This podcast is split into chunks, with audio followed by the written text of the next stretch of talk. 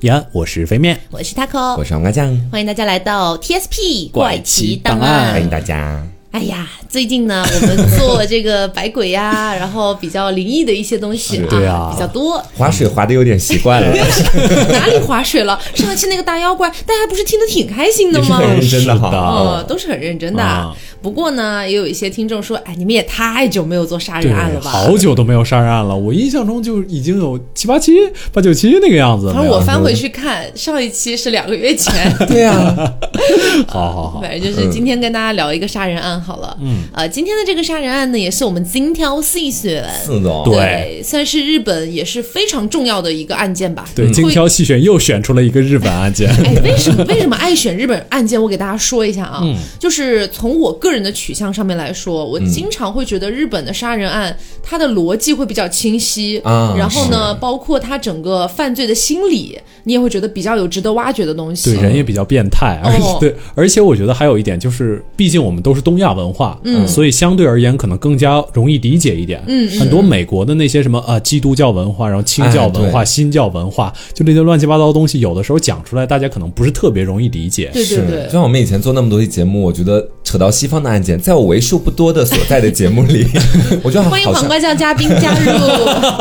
好像就是跟宗教类型的关系比较大的，一般都是西方案件他。们都会有一种邪教感。对东方案件，像我们这边就是你能够拆分出一些可能属于我们自己的文化里面能理解的东西在里面。没错嗯，嗯，那所以说了这么多，来介绍一下今天这个案件啊。是，今天这个案件叫做福田孝行杀人案。嗯，哎，这是一个嗯，我觉得可以算是无差别杀人事件吧。是啊，虽然他没有杀那么多人，他杀的这两个人呢是一对母女，嗯这样子。然后整体的故事看下来的话，我会觉得非常的气愤。我是匪夷所思。嗯我说一个国家就好像是，因为它到后面其实是有二审、三审嘛，没错但是我感觉它后面整体的一个，包括后面会给大家讲到一些律师团的陈词啊，嗯，让我整个人脑袋嗡嗡响。讲真的，怎么能够在如此就是官方又严谨的场合，说出如此荒诞之语，说出如此逻辑不通的话，你知道吗？嗯，而且最重要的就是这起案件带给我们的这个司法思考，其实还是蛮严重的。嗯，我觉得就是我们东亚的一些传统的这个礼法，跟现在这种西方世界的法律，我们有这个有相互碰撞的一面。嗯，我觉得这个案件就很好的体现出来这样这样的一点。对，然后还要提醒大家一下的是，这个案件呢是日本为数不多的未成年人犯案，然后被判处死刑的一个案件。虽然他这个上诉了很多年的时间，嗯，才最后判了死刑，但是呢，据说这个案件是一九六六年以来日本最年轻的一个死刑犯。嗯，对，不过呢，目前还是没有被执行死刑，只是说判下来了。好，那我们接下来就一起来看一下这个案件哈。嗯那这个案件呢，它是发生在一九九九年的四月十四号。嗯哼，在这一天呢，在日本的山口县光市发生了一起非常残忍的凶杀案哈。这个山口县光是在日本呢，属于一个海边城市。嗯 当然，日本我觉得一大部分城城市都是海边城市。不过这个城市有一个小小的特点，嗯就是呢，它的人口不算多啊，基本上只有四五万人左右啊啊。然后里面的这些居民们也都是互相之间比较和谐的一个状态，因为人少嘛。都认识。对，大家都认识，所以在这个地方基本上是没有发生过什么比较恶性的一些事件的。哦所以这件事情一出，整个他们光是几乎是所有居民都很震惊的人。心惶惶，应该。嗯，我们说在晚上七点的时候啊，二十三岁，我们的二十三岁的木村阳啊，这是我们今天给大家介绍的第一位，也就是我们里面的一个男主人公吧，可以这么讲，木村阳，木村先生。他下班回到家之后，发现哎，家里的大门怎么会没有锁？嗯，然后当时自己心里就有点惴惴不安了，说自己的妻子和年仅才十一个月大的女儿还在家里面。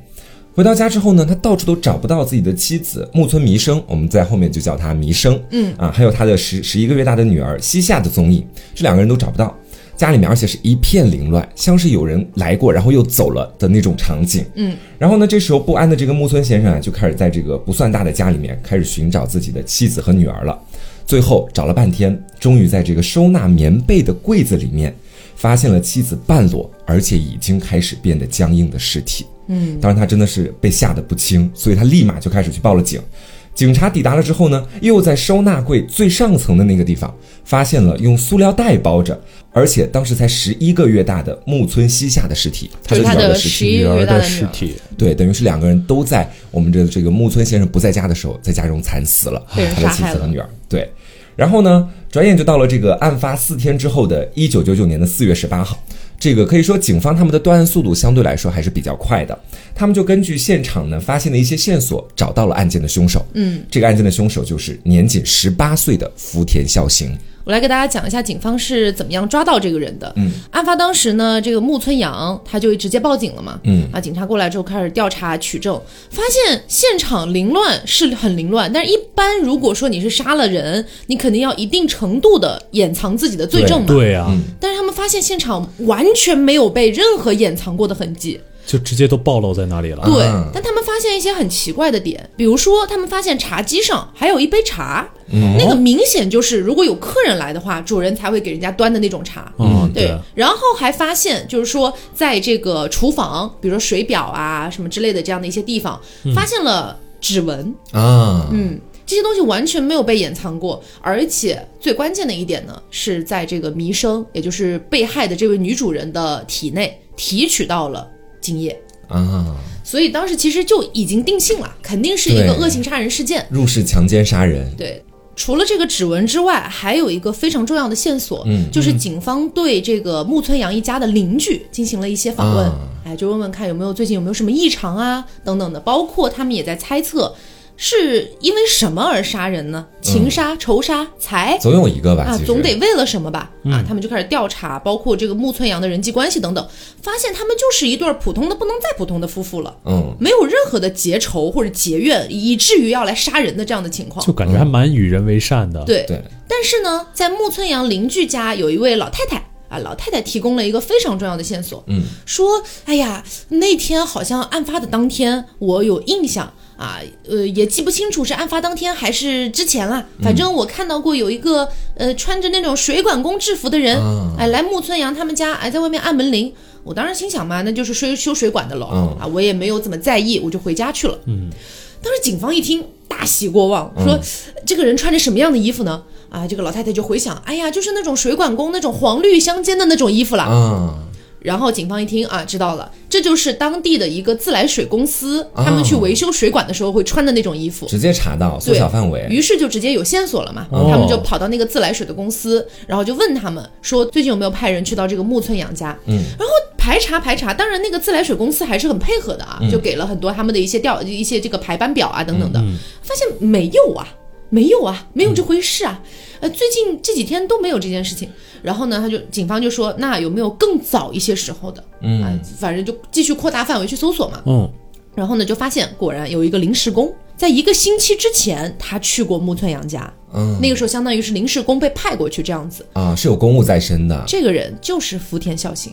啊，但这个福田孝行为什么一个星期之后还去呢？是这样的，就是在一个星期之前，他去完木村洋家回来之后没多久，他就因为一些原因啊，反正被这个公司给训斥啊等等的，结果呢，他就已经主动的就是离职吗？也不算离职，他就不来公司了啊。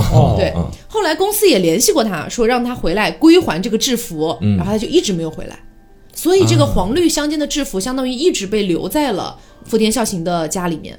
然后他也是通过这样的一个方式，伪装成了自己还是水管工的身份，再次入屋去行凶。是，这其实跟我后面所查阅到的一些相关资料就对上了。其实，嗯，但是虽然找到了这个自来水公司，但你还是没找到这个人啊，毕竟他已经不在这个公司了嘛。嗯。于是呢，呃，这个警方就问这个公司老板说。这福田孝行是怎么样的一个方式来到你这儿呢？你知道他家住址吗？嗯，但是老板说，我也不清楚啊。但是他当时来是被他们高中推荐过来的啊，相当于是高中有呃有那么一点点像分配过来的意思。嗯，对他们就说那行，那警方就赶紧去找那个高中的校长。嗯，到了那个校长那儿呢，校长说，哦，呃，这个我只知道他父亲的住址。但是他目前住在哪里？其实我不太确定。嗯啊，当时派他过去嘛，也是想说给他安排份工作，谁知道会发生这样的事情呢？等等的啊，警方就说行，就去找他的父亲。找到了他的父亲之后，他父亲一听，就是满脸都是满满脸都是狗崽子那种感觉。嗯，然后说。呃，我给你们他的这个各样各种各样的信息，你们直接找他去吧。嗯，呃，我就当没生过他这个儿子，好吧？你们要绞死他就绞死吧，去吧去吧。就这样的一个态度，父子关系非常淡薄啊，亲爹呀啊。于是呢，警方就基本上是没有费太多力气就抓到了福田孝行。嗯，然后呢，不是也说了提取了 DNA，包括也有指纹嘛，嗯一一进行比对，都是完全符合的。嗯，然后呢，因为已经完全铁证如山了。福田孝行也没有，就是说，呃，在狡辩，哎，没有再过多挣扎，就当场认罪了。哦。那这个抓捕过程，说实话效率感觉还是蛮高的。是的，其实只有四天嘛，这抓捕过程。嗯，然后在被抓捕之后呢，这福田孝行当时就跟警方去交代了自己的整个犯案过程。嗯哼，他说他已经盯上这个本村的妻子弥生非常久了。嗯，这其实就跟你前面所说的那个事情就对得上了嘛。对，他一开始可能是因为公务，真的是去他们家修水管。嗯，然后借此而看上了这个木村的妻子弥生。嗯，但是在当天他可能没有去作案。而是在事发之后的一个星期，然后在四月十四号的这个下午，他佯装成了这个工人，而且当时他那个衣服还没有还，所以基本上整个的佯装是可以说是很到位的做的。然后呢，进入到本村家里之后，按门铃就进入到了他的家中。在之后呢，我们说他进入到这个木村的家里面之后，其实他的目的只有一个，可能根本就不是修水管了，他就是要想要强奸这个被害人。对。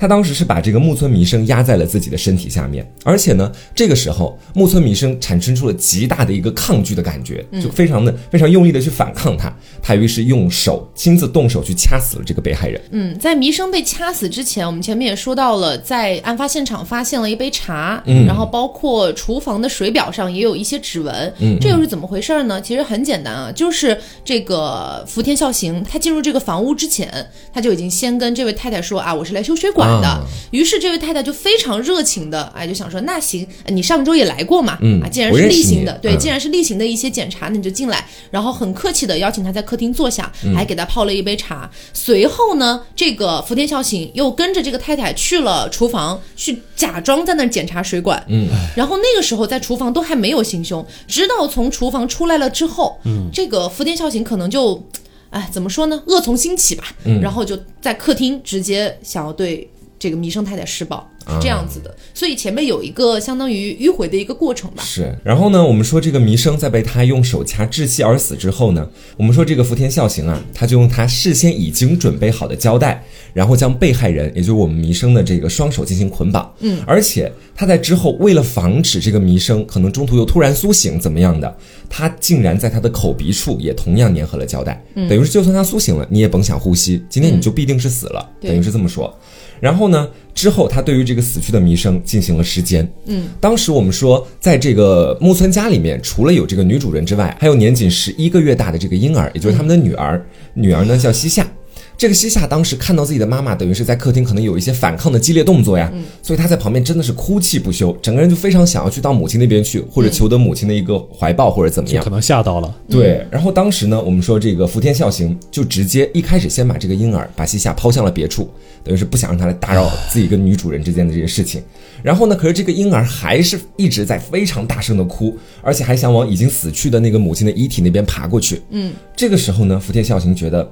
不行，这个婴儿的哭声如果太大了，去打扰到了旁边的邻居，他们可能会怀疑。嗯，所以这时候他又开始了第二次的杀人。嗯，他呢就把这个哭闹不止的西夏从母亲的遗体旁边移开，之后重摔到地面数次之后，再用绳索把他勒死了。这个重摔的过程是这样的，嗯，就是哎，当时是他觉得这个小孩哭得太大声了嘛，嗯，他就把小孩头朝下，然后往地上砸。天，其实这样砸了四五次，然后在他本人的供述里面呢，大概说的是，当时砸完了这四五次之后，这个小孩其实基本上已经没什么气息了，嗯，然后整个头部都已经变形了，嗯，啊，他就觉得应该已经差不多了，他又回去洗，就是施暴，嗯，结果呢，在他施暴没有多久，这个小孩又奇迹般的有点活过来的意思，嗯，又继续的往他妈妈那边爬，啊，很可怜，这个时候他才拿绳索把这个小孩给勒死了，天哪！感觉简简直就是个野兽，你知道。那我们上面所说的，其实就是这个福田孝行他犯案的一个整体的过程。对，包括他施暴结束了之后，其实我刚刚也讲了，没有对现场做任何的掩盖，相当于就直接走了，连门都没关。是我们说，其实这也是他第一次作案，所以整体的手法是非常不成熟的，而且加上他在作案的时候其实才十八岁，嗯，所以说在日本的法律里面，日本的法律规定是二十岁之后才算成年，对，他当时其实还是一个未成年人嘛，嗯，我们在这里也跟大家讲一下这福田孝行他的一个生平究竟是怎么样的，还有小时候的一个家庭环境，嗯，他呢其实是出生在一个相对来说比较破碎的家庭，这个父亲啊长期就有这个家暴倾向。去虐打他和他的母亲，他的母亲呢，可能是经受了这种长期非人的虐待之后，在自己心里面可能慢慢的也已经崩溃了，支撑不住了。嗯，所以在这个福田孝行十二岁的时候，他的母亲选择了自杀。在母亲自杀之后呢，这福田孝行觉得自己可能在家里也是待不下去了。而且在他母亲自杀之后，嗯，呃，当时家里面就知道这个事儿了嘛。嗯，他爸爸还指着他母亲的尸体啊，跟他讲说：“你看这样的女人啊，骂他两句，打他两下，他就自杀了，这样他活该死。”感觉他的家庭也是很畸形。对，这个家庭真的非常畸形。我感觉他就是把他从小到大受到的这种暴力内在化为他自己的这种规范。嗯，就他可能觉得这样对女性是没有什么问题的。嗯嗯。是，然后呢？我们说他的母亲自杀之后啊，这福田孝行自个儿也离家出走了，不想跟自己父亲一起住了。他自他出走之后该怎么去谋生活或者怎么活下去呢？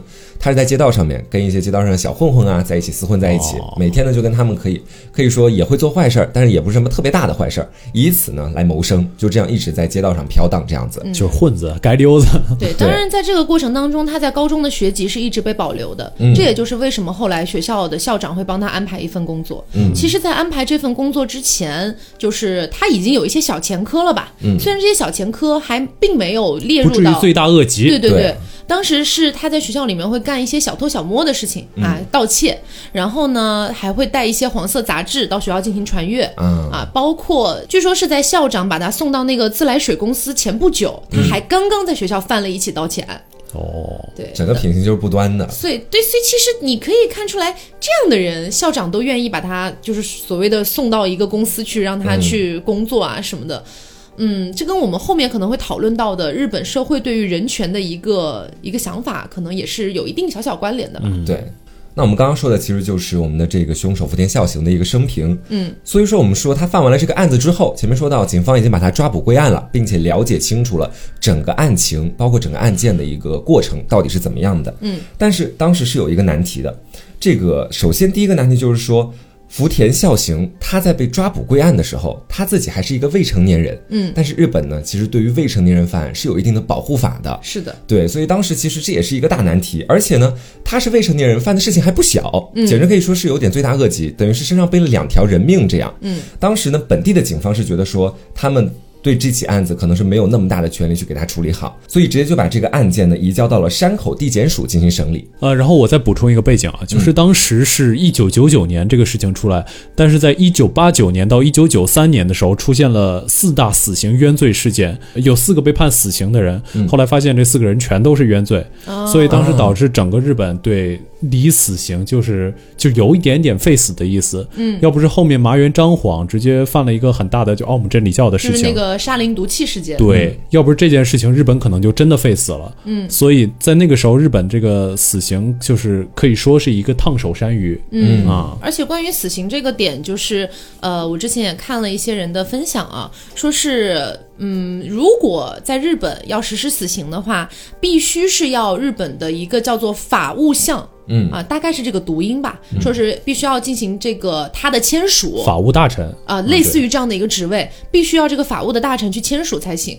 但是呢，因为日本的内阁相对来说有一点混乱，嗯，然后这个法务大臣的在位时间不会太久，那么他在位时间不会太久，而又要赌上自己的一些，就是比如说政治的生涯，对，要赌上这些东西去签署一个死刑，而且就像刚才飞面讲的，出现了四大冤案，还有可能被翻案，对，有一旦被翻案。那你就是你这个法务大臣的问题了，你到时候可能就要切腹自尽了。大家都很谨慎，对，所以他是非常谨慎的对于死刑这个事情。所以这就是为什么日本有很多的死刑啊，他即便被判了，他可能也不会那么快的就直接被签署被执行了啊，他需要中间有很长的时间。你像刚才提到的那个麻原彰晃，我记得他好像也是经过了几，好像有几十年的时间，嗯，才最后被。真的执行死刑，嗯，对，所以它是需要一个很长时间的。一直从一九九零年到二零一六年，日本只有一年，只有二零零八年这一年执行死刑的人数超过个位数，其他时间全都是就是个位数，甚至很多年是零。嗯，所以这个可以大家可以想象一下日本对于死刑的这种态度。嗯，好，我们说其实时间逐渐往前走嘛，回到我们刚刚说的案件，嗯，这个凶手已经被抓捕归案了，接下来就是说第一次的开庭审理。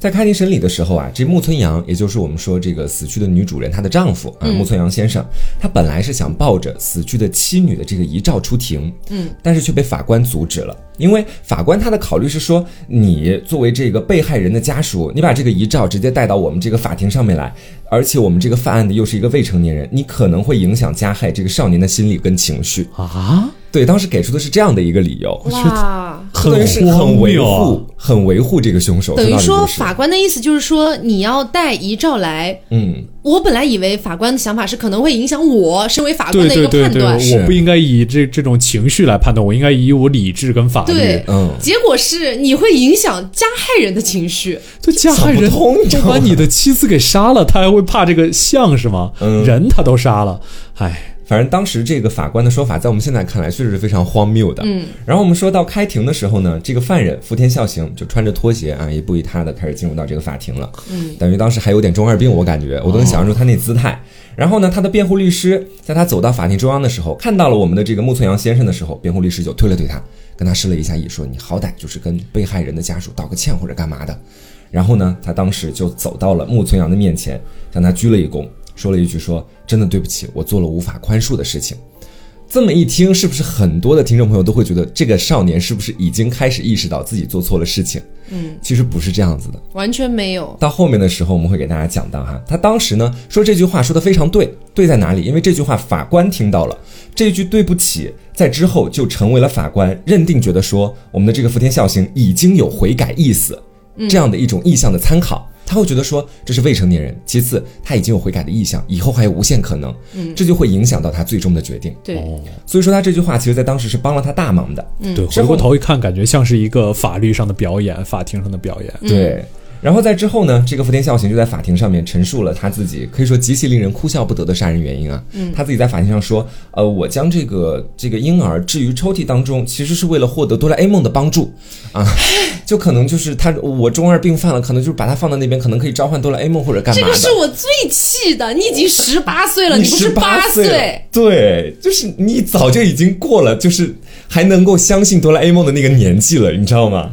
然后呢，他说他尸间被害人是为了效仿看过的一部轻小说还是漫画啊，这个叫《魔界转生》啊，是这样，这个这个《魔界转生》呢是一个小说，然后后来呢有被拍成一些动画电影，包括也有被一些指导做成电影啊等等的，呃，有一点像是早年间的二次元的产物这种感觉吧。嗯，他说是看了这部片儿或者看了这小说，才觉得说啊，我这样尸间他是可以让他复活的。所以说呢，哇，这就我就做了这件事情。我说你十八岁，你还不知道人死不能复生这个道理吗？其实，嗯，说起来就很无语，你知道吗？然后我们再把视线转到这个木村阳先生这边。木村阳先生在得知自己不能够带妻子女儿的照片进入法庭之后，就不断的跟法官去抗议。他说：“这怎么行？我就是想要把他们俩的照片带过去，让他们俩看看今天的审理结果。如果不错的话，那是不是给他们俩也算是一个交代？他自己心里可能会有这方面的考虑。最后呢，法官还是做出了适当的让步，准许他带遗照进去，但是有一个要求，就是你必须要用黑布把他们俩的脸全部都遮起来，就等于黑布罩住两张遗照。所以说当时呢，这个木村阳也就这样子就可以了，然后就直接拿黑布罩着照片，就等于进入法庭了。嗯，当时一审最终的判决是无期徒刑。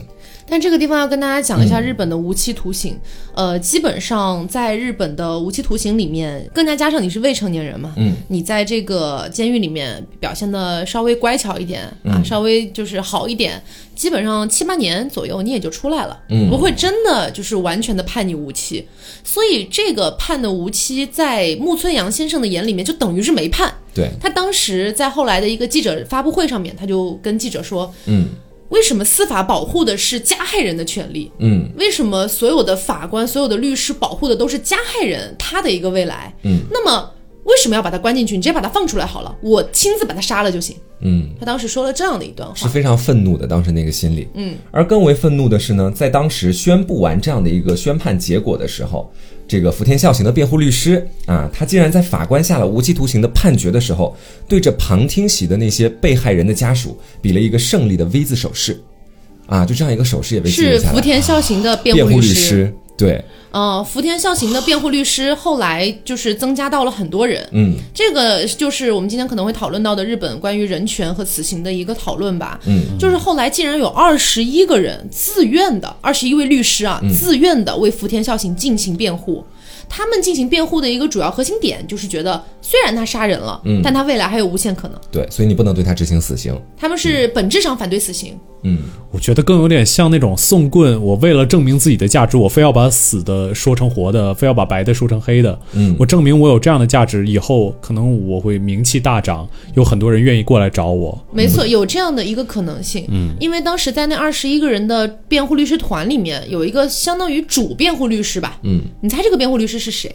他就是当年麻原彰晃的辩护律师。啊，这律师怎么老给这种就罪大反恶极人类的人，对，因为呃，我看了一下资料，就是这一位律师啊，他等于说是律师身份刚出道的时候，嗯，他就因为一个案件名声大噪。当时呢是有一个公交车纵火案。然后，呃，我这个主犯的名字我不记得了啊，这个不也不是很重要。总之呢，他给这个主犯辩护，本来这个主犯是要被判以死刑的，在他的辩护之下，就是改成了不是死刑。啊，他名声也起来了，借这个案件。嗯，就说到这里，我觉得我又呃又有点想说另外一起案件，就是嗯也是最近发生的，我记得是。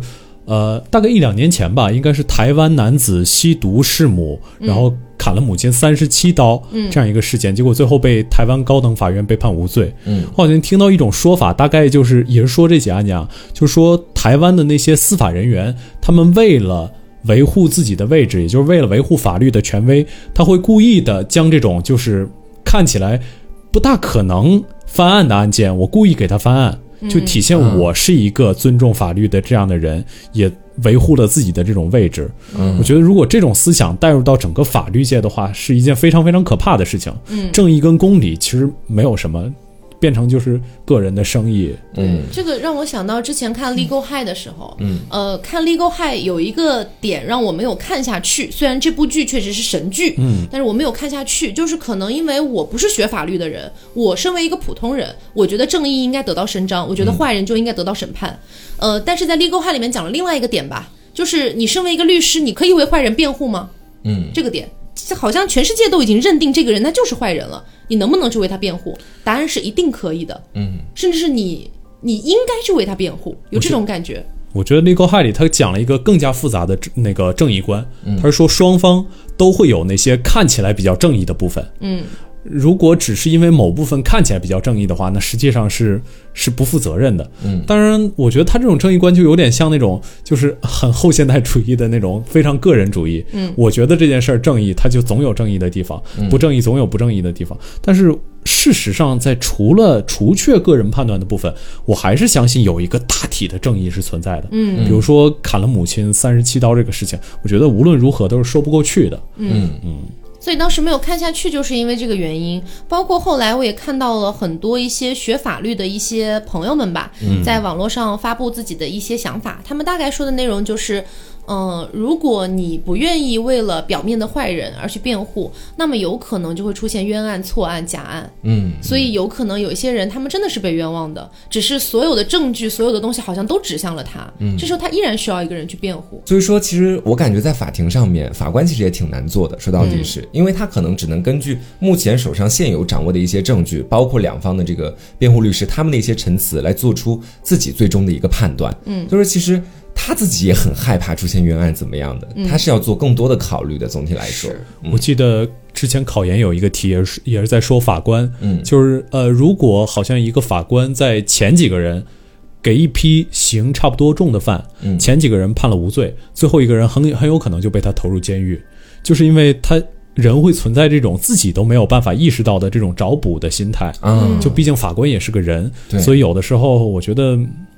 啊，或多或少也也许会对他们的失误有那么一点点理解。嗯嗯嗯，好，那我们接下来再来说这个在无期徒刑这个判决下达了之后啊，这木村阳呢在之后就召开了记者会。那他在记者会上说的那段重点的话，他会在前面已经说到了，就是说最重点的就是那一句，那不如现在把犯人放出来，我会亲手杀了他。嗯，证明他当时其实自己的内心是非常的愤怒和对于这个判决结果是很不服的。就法律没有办法维护我的利益，那我只能自己亲手来了。是的，所以在这个记者会结束之后啊，这木村先生就走进了担任本命案的检察官的这个办公室里面。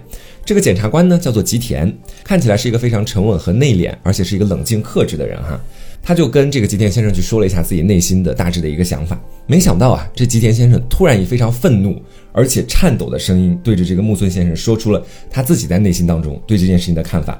他说呢，我自己其实也有一个这个相对来说比较年幼的一个女儿，无法想象有人竟然可以狠心到将一个还不会走路却拼命爬往母亲身旁的婴儿抓起来往地面摔击后残忍杀害。如果司法对这样的人无法做出严重的惩戒，那还要司法做什么？他说：“我绝对不认同这样的一种判决结果，因为如果这样的判决结果一旦生效之后，那么之后在其他的法官审理其他的案件的时候，可能也会拿来做参照，也会拿来做参照、做标准，权威判决。对，那其实整个这样的判案的程序，包括最后的这个正义到底倒向哪一边，其实可能就会出现一定的偏差和失误了。”所以他当时的想法就是说呢，就算我的上司持反对意见，我也要控诉到底。他其实心是站在木村阳先生这一边的。他说，就算失败一百次，我也要试第一百零一次，让我们一起为推动司法改革而奋战吧。哎呦，有点热血，听起来。对，这个时候的木村阳和吉田先生的这番对话，就为之后他们还真正成功实施了司法改革打下了一个铺垫。嗯，可以说是他们内心逐渐坚定了这样一个信念的过程，在这里。嗯嗯，我觉得在这个地方跟大家讲一个，呃。本质上它不轻松，但是听起来会稍微缓和一点的一段吧。嗯，我们来讲一讲木村阳先生和他的老婆弥生太太他们之间的一个情感故事吧。嗯，这也就是其实这件事情也基本上奠定了为什么木村阳先生后面那么坚定的要为他的太太谋取正义，为自己的女儿谋取正义，长达九年的一个诉讼时间。嗯，啊，为这件事情打了基础。是这样的。就是在木村阳先生十几岁的时候啊，少年的时候被检查出了有肝硬化，嗯。啊，那个时候呢一度是严重到要威胁生命了。啊，后来呢是有了一些好转，当时的医生啊就跟木村阳先生说，你这个病啊其实挺麻烦的，然后呢未来呃你也可能因为这个病不太好去结婚生子，嗯，你这个未来你可能得自己考虑一下。后来呢，木村阳先生虽然身上有这个病痛，但是他还是很努力的考上了大学。嗯，其实我们要说一下，在日本考上大学，我个人感觉会比中国要稍微难一点，稍微难一点。嗯，呃，可能他在考试这件事情上面可能难度差不多，有可能。但是问题是在于日本有一个群众性的那种想法，就是我不上大学也无所谓啊。对，我不是那么在意学历这个事儿。对，我不上我不上大学，我只是高中学历，我其实高中毕业了之后，我就完全可以去当社员啊，当什么东西的了。啊，对所以他们有一个这个想法在里面，所以可能因为种种因素加成，其实考上大学并不是一个很容易的事情。嗯，但是木村先生还是坚持考上了大学。考上大学之后，在校期间就认识了弥生太太。嗯，当时认识的时候呢，非常喜欢她啊，觉得这个女孩就是非常的活泼又开朗，然后呢，好像给自己的生命里照进了阳光那种感觉。啊，但是呢，她因为身上的这个病。他其实不敢跟人家表白，他觉得怕耽误人家嘛。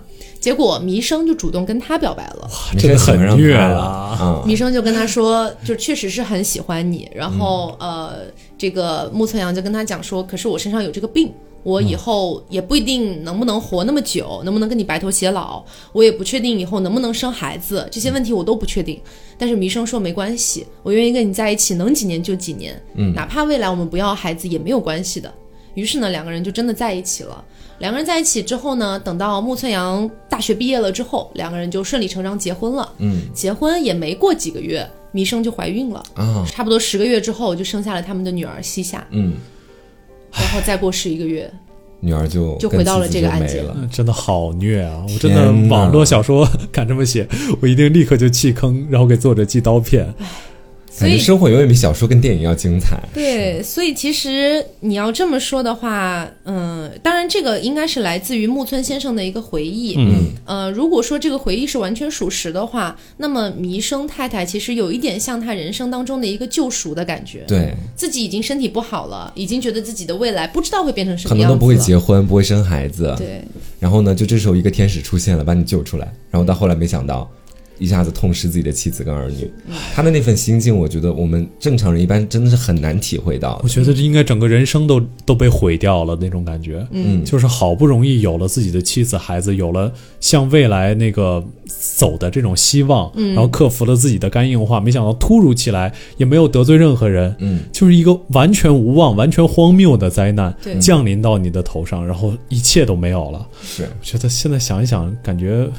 太残酷了，生活在这样一个世界真的很不容易，是就会突如其来的有这种灾难。对，所以说其实当时木村先生在听了吉田检察官的这样的一番话之后，他可能意识到了自己也并不是一个人在孤军奋战。嗯，他心中呢开始逐渐浮现出了使命的这两个字，他有一个坚定的念想，就是说绝对不能够让自己的妻子跟儿女就这样白白牺牲。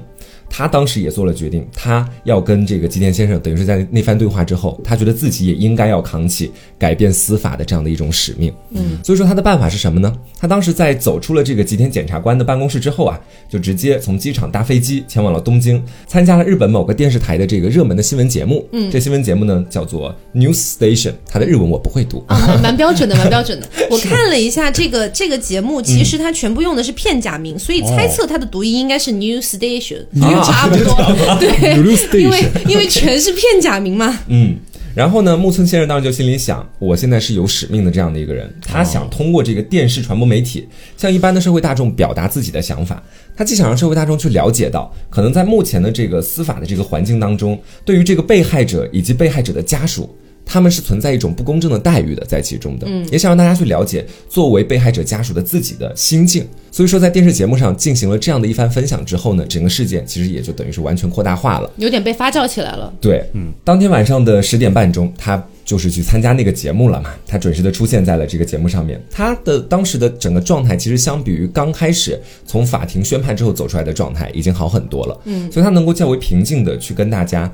诉说自己的诉求。他当时在这个电视上对着全国的观众是这么讲的：“他说，在现今的我们国家的这个刑事诉讼法当中，就我知道的范围内，关于被害家属权利的部分，什么都没有。不但没有权利这两个字，就连被害家属可以做什么，也完全没有提及。”这是完全的一个空白。嗯，他后面还说到了一段话，他说，在日本这个国家现状是这样的，可能在每一个案件当中，我现在说的是大致的一个意思啊。嗯，国家可能会自动的把被告人放在一个弱势地位。对，所以在被告人放在弱势地位之后呢，很多的一些法律保障的都是被告人的一个权利。嗯，可是，在这样的一个体系里面，他是完全把受害者和受害者家属排除在外面的。嗯，所以这个木村阳先生才说。你你看，就比如说，我想要带着我妻女的遗照出庭，都被阻止了。嗯，有这样的一个说法，太过于偏重向了，等于是加害人那一方。对对，总在考虑是加害人有没有什么各种各样的理由可以为他就脱罪，或者他有什么不得已而为之的行为。嗯，完全考完全没有考虑这件事情对被害人的伤害。嗯。所以说他在电视上提出了这样的诉求之后啊，很快就得到了一个正面的响应。经过电视的传播之后，当时的日本首相呢是小渊惠三，他在回答记者有关于这个案件的提问的时候就说了，他说法律对于无辜受害者的救济跟保障很显然是不够的。他说，身为政治家的我们对情境跟诉求是不容忽视的。嗯，但是没想到的是啊，在这个回答记者问题的十一天之后，这个小渊首相呢就因为脑梗塞被紧急送医，不幸就在五月十四号就已经离开了人世间了。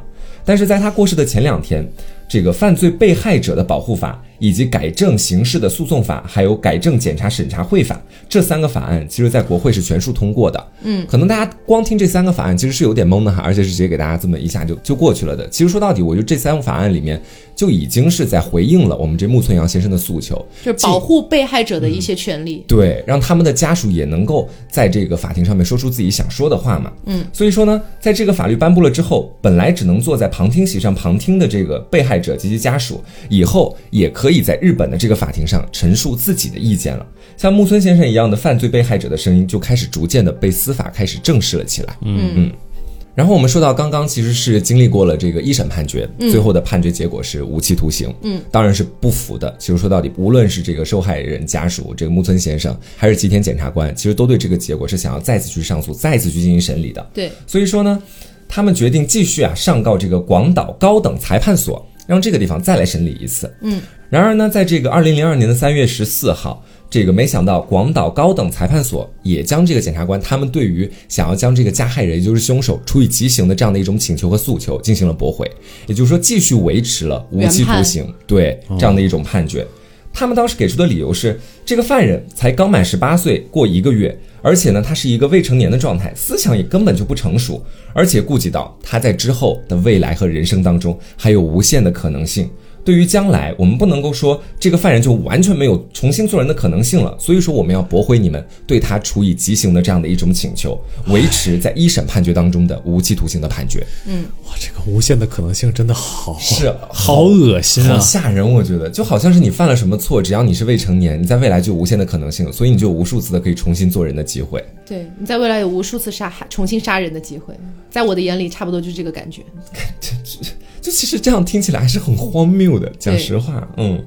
然后呢，我们说这个二审虽然又被法院驳回了，可是这个吉田检察官还是非常的不屈不挠的。他决定啊，那我要继续往上去上诉。既然你这个地方没有办法解决我的诉求，那我就继续往上面。当时刚好也时间比较巧，这个吉田呢就听到了说，这个被告人也就是我们的这个福田孝行，当时已经在狱中了。他曾经啊寄出了几封信件给外面的友人。嗯，吉田当然心里可能也想，那我很想知道这几封信件里到底写着是什么，会不会有一些内容关键证据？对，是一些关键证据，对我接下来的这个提起诉讼是有利的。所以说呢，他就挨家挨户的去查访，终于呢查访到了这个收件人，并且得到了收件人的同意，拿到了亲笔写下的这个信件，由凶手亲笔写下的。然而让人非常震惊的是，福田孝行在信中是这样写的，他说。不过就是一只公狗走在路上，碰巧遇到了一只可爱的母狗，公狗自然而然的就骑上去了。这样难道也有罪吗？所以说，我们其实比较一下，他当时在法庭上的时候，是对着我我们的木村先生鞠了一躬，然后说：“真的很对不起，我对于这件事情。”嗯。然而在进入狱中之后，给友人写的信上却写着说：“这只是公狗对于母狗的一种发情，是没有错的。”你可想而知，他的心里其实根本就不认罪的，在当时他根本就自比为一只动物，他根本没把自己当个人来要求。对，同时呢，我们说这还不止一封信件，另外的一封信件上面呢，他还藐视了司法。他写的是说，这个世界终究是恶人获得胜利的。七八年之后，等我出狱的时候，你们要举办盛大的派对来欢迎我。这是他给他友人写的嘛？嗯，说的就是说他出去之后，希望大家都来欢迎他，凯旋归来这样的一种意思。他肯定是知道日本的当时的法律对于这样的无期徒刑，只要好好表现七八年也就能放出来的。对，他是知道这件事情的，所以他心里面压根没当回事儿。所以说，这也就是我觉得他其实有时候还有点中二，你知道吗？从从那个第一句话“恶人终将会获得胜利”这样的话，嗯，我觉得但凡一个正常的成年人都不会说出这样这样很幼稚的一种话在里面，嗯。然后我们说这个官司就从一审逐渐打到了三审，就这样过去了九年的时间，嗯，我们不知道在这九年时间里面木村阳先生他究竟是怎么度过的，我们也没有查到一些可能相关的资料，但是其实从心里想，他想必一定是过得。非常的苦，在生活里面应该非常的困苦，而且呃，刚才不是也提到什么有肝硬化之类的，嗯，他可能应该健康也会有一些问题。然后由于自己的妻子跟孩子，我我这是推测啊，由于自己妻子孩子已经死掉了，所以他接下来这九年的人生如果全心扑到官司上，嗯，我相信应该是会就可能只有复仇这个欲望了。他可能自己的生活已经有点不管不顾的意思了，我会觉得是这样，嗯。而且我们说，在接下来即将要开始的新的审理之前啊，我们说一般在日本的法律里面，其实说我们说这个加害人他也是福田孝行，对福田孝行，他其实也是享有一个给自己请辩护律师这样的一种权利的。嗯，而且呢，其实日本的他们的法院其实是会全额的支出这样的一种费用，这个费用是对这个费用是由国家来出的。嗯，但是呢，在这个案件就比较特殊了，在这一次的案件里面，给福田孝行这个辩护的律师，他不是由国家提供的。我们想，一个十八岁的小孩儿。他有，而且一直在狱中，父亲又不管他，他是怎么请到这些辩护律师的？这些辩护律师全部来自于民间的律师团体，他们自愿出任。我觉得大家听到这里会不会有点懵？会不会以为这二十一位律师是为木村阳，也就是被害人家属出出庭的？不是，啊，他们是为了福田孝行，是为了凶手而来的。对。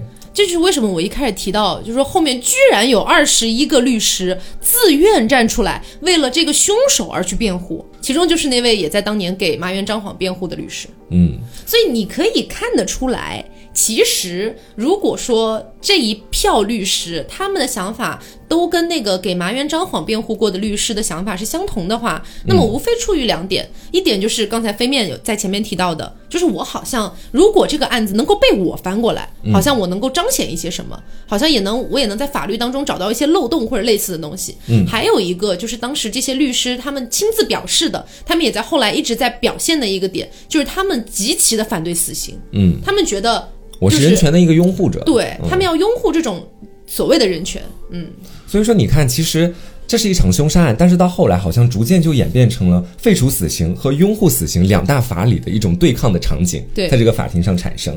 而且值得一提的是，当时为福田孝行辩护的律师到最终开庭的时候啊，确认是有二十一位，嗯，这二十一位呢，可以说是一个非常庞大的一个阵容了，嗯，在其中，所以也称他。所以也称他们叫这个世纪辩护律师团，嗯啊，专门是来为这个福田孝行来进行辩护的。在三审开庭的时候，我们发现这个律师团他们也改变了一些策略哈，就是给福田孝行辩护的这些律师，在一审、二审的时候，我们的这些律师其实都没有否认掉这个福田孝行他的一个杀意，但是在三审的时候呢，在最高法院开庭审理的时候。这个律师团队陡然变成二十一位之后，突然开始全盘的否定了之前的供述。而且呢，我们说在这个二十一位的这个辩护律师团当中，就有前面他给我提到的那个，你说过那个安田律师，对，给麻原张黄的那个，对。他说呢，我自己在接见这个被告，也就是我们的福田孝行的时候，福田孝行当时就跟我说了，说他根本就对被害人没有什么杀意。之所以福田孝行他没有在一审、二审的时候提出呢，是因为他当时有跟自己的律师团进行沟通，但是没有被采纳他的这样的一种沟通方式。最后，这个世纪辩护团他们提出的主张也是最让我气愤的，他们给福田孝行找找到的一个可以说借口吧，是这样子说的，他说被告福田的母亲是自杀身亡。被告呢，因为渴望母爱，希望被母亲拥抱的欲望过于强烈，才会在见到被害人的时候情不自禁的想要去拥抱被害人，吃屎吧！最后造成了被害人死亡的遗憾。而且呢，被告并非是强奸目的而入侵了这个民宅，我他只是想要去寻求自己好像已经错失了很多年的母爱。哇！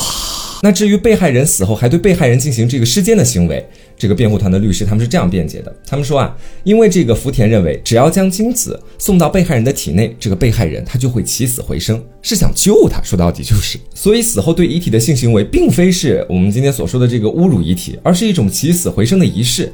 至于到后面用绳索去勒死了这个西夏小妹妹，也不是因为她心存杀意，只是因为呢，这个西夏妹妹她一直在哭泣，这福田他是想让西夏妹妹停止哭泣，所以呢，在她的脖子上绑了个蝴蝶结而已。就是这样的一番言论，我当时看到之后，我真的是有点气到颤抖，你知道吗？真的是有一点，我感觉就是就像那个 B 站的罗翔老师说的，学法学多了，学到没有人性了，这种话都能说得出口，是，我真的觉得太可怕了。而且我刚刚就是，特别是听到最后“蝴蝶结”三个字的时候，我就突然很想打个冷冷颤，你知道吗？就是。你已你你明目张胆的，你已经知道了这个人他的犯罪事实了，然后你还要为了这个人在司法上面进行这样的一种，不管是侮辱法官的智商也好，还是侮辱大众的一个判断也好，你说出“蝴蝶结”这三个字，天哪！我感觉就是已经不要脸了，真的已经不要脸了。因为蝴蝶结感觉还是象征着一种天真跟纯洁，还有无邪的那种感觉，他真的不配拥有这个词。所以，这个世纪辩护的律师团，他们的最终结论就是说，我们今天所表达的最终意思就是，福田并不是故意的去强奸杀人，他只是缺乏母爱。对，而对方呢，就是为了想要去达到死刑的这样的一种目的，所以说才想要把福田就就就打造成那种十恶不赦的这样的一种形象，等于就直接对泼污水就直接过去了，还泼污水给被害人这边。就我感觉，企图把水搅浑，搞成一种那种罗生门的感觉。嗯。而在这个时候呢，我们的这个检察方就拿出了福田在狱中寄给友人的信作为关键证据，在这时候拿出来了。而这个时候呢，其实对照啊，这在这个一审、二审当中，福田当时自己好像已经认错，并且有悔改之意的那样的一种说辞，其实是非常讽刺的。对，嗯。我们说这个木村阳这边啊，就到我们这个被害人这一边，他虽然没有二十一位律师那样庞大的一个律师团阵容，但是他其实并不是孤军奋战。在二零零八年的四月二十二号，我们这个最高法院就开庭了，对这个案子的三审，有四千位的这个日本民众都到了法院，想要给这个木村先生来加油啊，加油打气。对。然后呢，在同日的时候，我们好像终于迎来了一个虽然迟到，但是已经到了的这样的一个正义的判决。法官最终对这个被告一方的辩护主张全部都否定，等于是对福田孝行的辩护律师的所说的一切进行了全盘的否定，然后宣判福田被告因为恶行重大而处以死刑。这个时候就是他死刑正式宣判的时候。二零零八年，嗯，四月二十二号。唉，然后在这样的一个判决结果下达了之后。这个木村阳当时就说：“我会把这个判决书带到墓前，让我的妻子和女儿都知道，有种沉冤得雪的那种感觉啊。”嗯。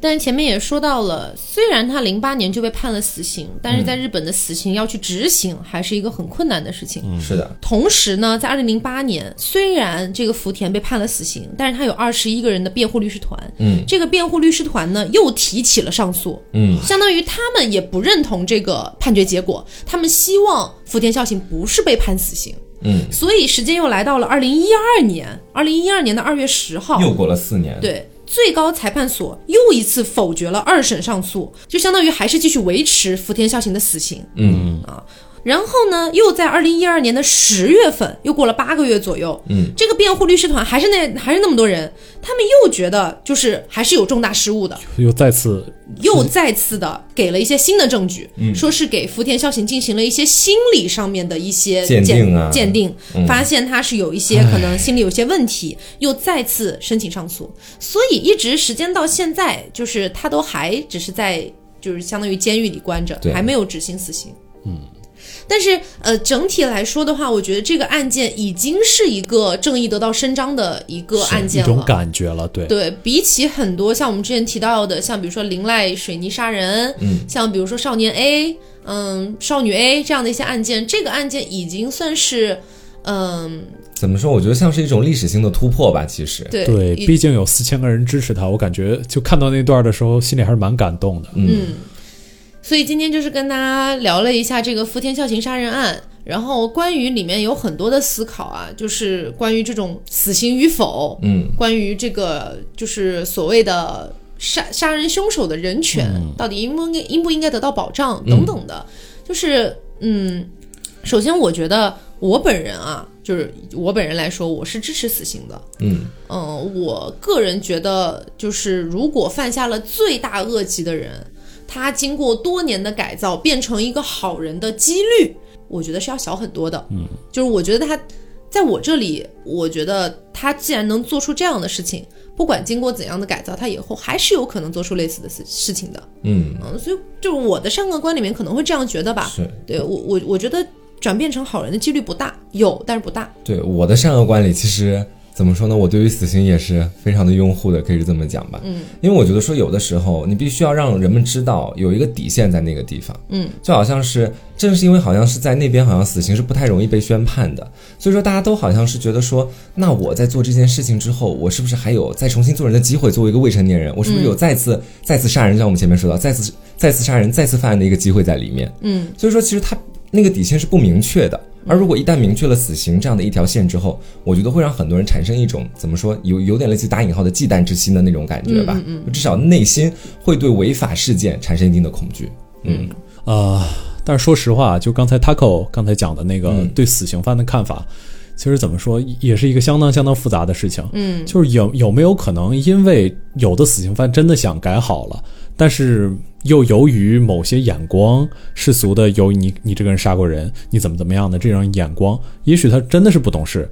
但是因为这样的眼光，他又不得不重操旧业。我记得在原来好像在在在哪个案件里，我们就有提到这一点，就是这件事情其实是完全是一个会得到完全相反的两种不同的结论，而且好像都是有合理性的。因为我刚刚说的原因，就是因为我觉得你身为一个人，你要为自己做出的事情而负责任。对，对，这是责任是一个很重要的事情。嗯，我个人觉得，就是在我的善恶观里面，你杀了一个人，甚至是恶性杀了一个人，你付出的代价仅仅是被嗯剥夺一些政治权利，然后剥夺你的人身自由几年。就感觉有点不够，是吧？对，我觉得不够，我觉得不够。因为你杀害的是一条人命。对，因为这件事情在我的眼里就好像是你杀了人，然后你还有重新做人的机会。嗯，那被你杀的人呢？他还有重新做人的机会吗？对，嗯，就其实我这种感觉。我觉得我们东亚文化的确是更喜欢站在这种受害者的角度思考，我觉得这是一种更加具有人道关怀的嗯这种思考方式。嗯，好，那我们今天的节目就是这样。如果大家对于像我们今天讨论到的这些问题，也有一些自己的看法，有一些不同的观点，都欢迎大家来就是一起聊一聊。嗯，但是我觉得就是因为每个人的想法不一样，所以这个世界可能才会有一些不同的去推动它的一些东西。所以我的想法跟你的想法不一样，你就不要来干我，好吗？大家的想法都各有色彩，各就是这个千姿百态，好吗？好，那也希望大家喜欢这期节目，不要忘了素质三连。点赞、评论、加转发，而且我们这期我感觉啊，好像稍微有一点点黑律师的意思，嗯但是说实话，我没有这个意思的，就是本意上不是这样的。在这起具体的案件之中，好像有点那么意思，但是如果真的有学法律的同学们啊、呃对我们的这种看法不是很同意的话，欢迎大家一块儿来讨论。嗯嗯嗯，好，那我们今天节目就是这样啦，我是 taco，我是飞面。我是黄瓜酱，那我们下周再见，拜拜拜拜拜。